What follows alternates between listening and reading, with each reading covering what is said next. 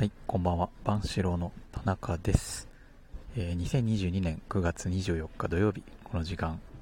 我々万志郎がお届けしてまいります。はい。ということで今、私は茅野駅、朝8時53分でございます。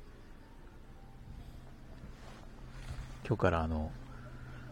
今日からというかこれから八ヶ岳に入りまして、えー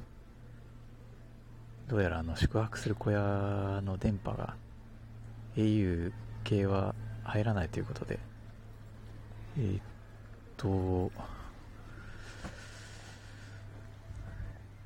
今から収録を始めたいと思います。よろしくお願いします。はい。えーっとですね、今日はまあ会社のまあ、山岳部みたいなものが、あの、できてはないんですが、5人ぐらいで、えー先輩後輩交えて、えーっと、八ヶ岳の、えー、オーレン小屋というね、あのー結構、八ヶ岳は、あの温泉が多くてですね、えー山小屋に温泉がついてるなんていうところも結構たくさんあるんですが今日は、えー、オーレン小屋で昼頃着いてえーっと、まあ、荷物を置いて、えー、伊予岳という2600メートルぐらいのところに登ってえーっとそこからまた小屋に戻ってくると。で、温泉に入って、えー夜は、えー馬肉を使った、えー桜鍋というね、鍋をいただく。そして明日下山する予定でございます。なんか台風がね、来てたんですけど、え今、茅野駅晴れております。なんとか、あの、やり過ごせたようですね。はい。ということで、今週も行きましょう。一人ですが、万志郎たちの雑談。はい。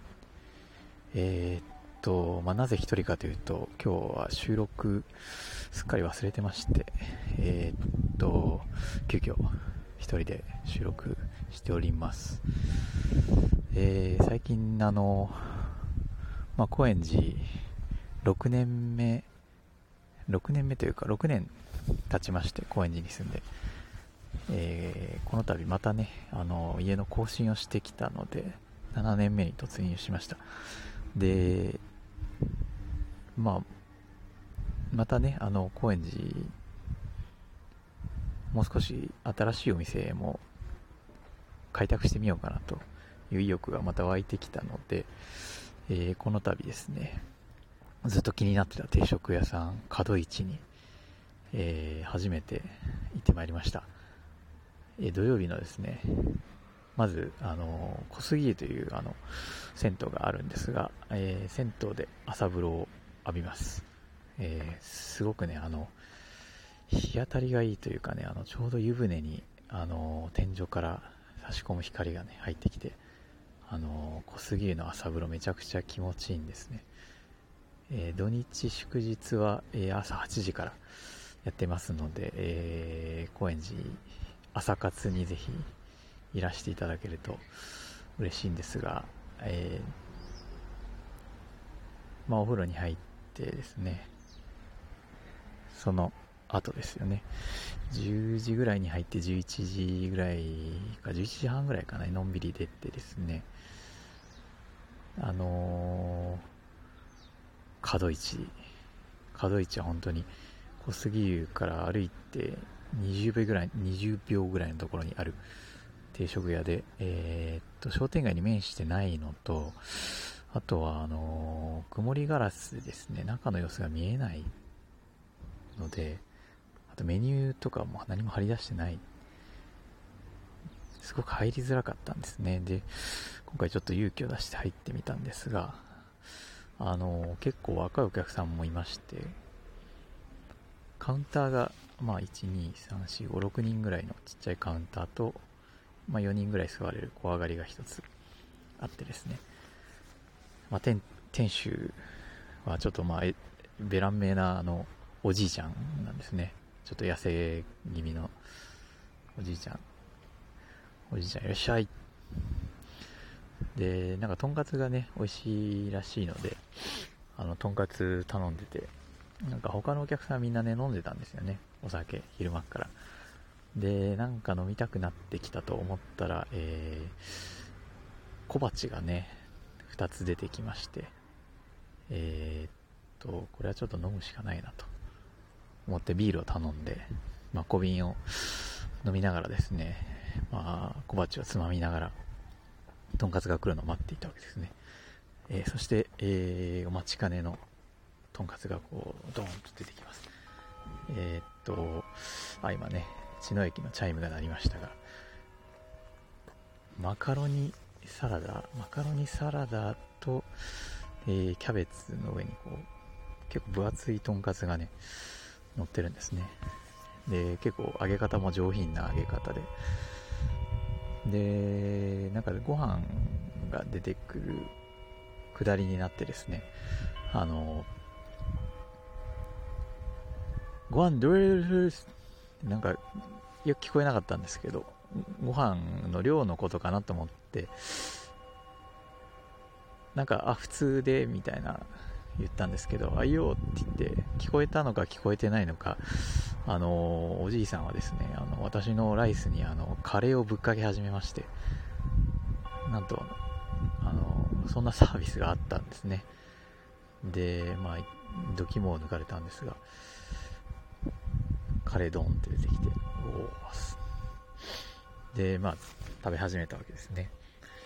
で、まあ、美味しかったんですけど、美味しかったんですけど、なんかしゅ、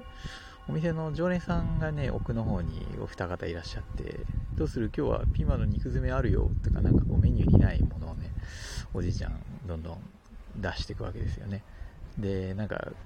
かき揚げみたいなのをね、なんか、あの、あり、余った、余った野菜で作ったの、どうやらその、飲んでる私の隣の2組の2組を2人組のお客さんとその奥の常連さんにねかき揚げをこう振る舞ってたんですよね。なんかサービスみたいな感じで。で私もなんか黙って食べてたんですけどそしたらなんかおっちゃんが「あいいよ」って言って急にあの僕のあの茶碗の中にですねあの何も断りもなしにあのかき揚げを放り込んできたわけですね。えー、ってこう思わずこう声が出てしまって隣のお客さんに笑われてしまったんですけどあの、衝撃でしたね。結構カレーで衝撃だったんですけど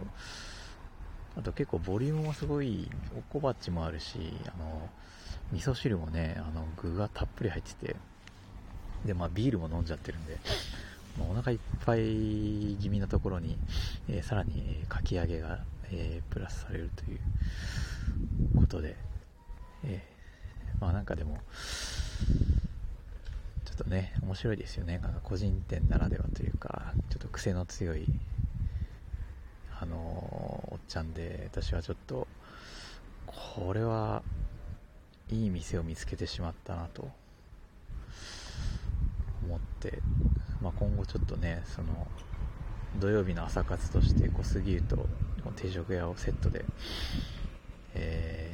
ー、まあ、高円寺来てくださった方もね、ご案内したいなと思うところでありますが、はい。ということで、ございます。まあ、その日はね、あの、私、商店街であの、ごますり鉢を買ったんですよ。あの、ごますり鉢ってあの、ごまえとかね、おばさんがあの、実家帰った時、ごまえ作ってくれて、すごい美味しかったんで、あの、ごますり鉢を買ったんですけど、あの、その、定食屋のおっちゃんのあまりのインパクトに、私はあの、なんか、心がいっぱいになってしまってですね、あの、鉢を、あの、カウンターの下に置いて帰ってしまうというミスを犯しまして、えー、未だに取りに行けておりません。えー、あの、山から降りたら、角市また行ってみようと思いますはいということで、えー、私の話はこれで終わりなんですけれども終わりなんですけれどもですね。まあ最近最近の出来事で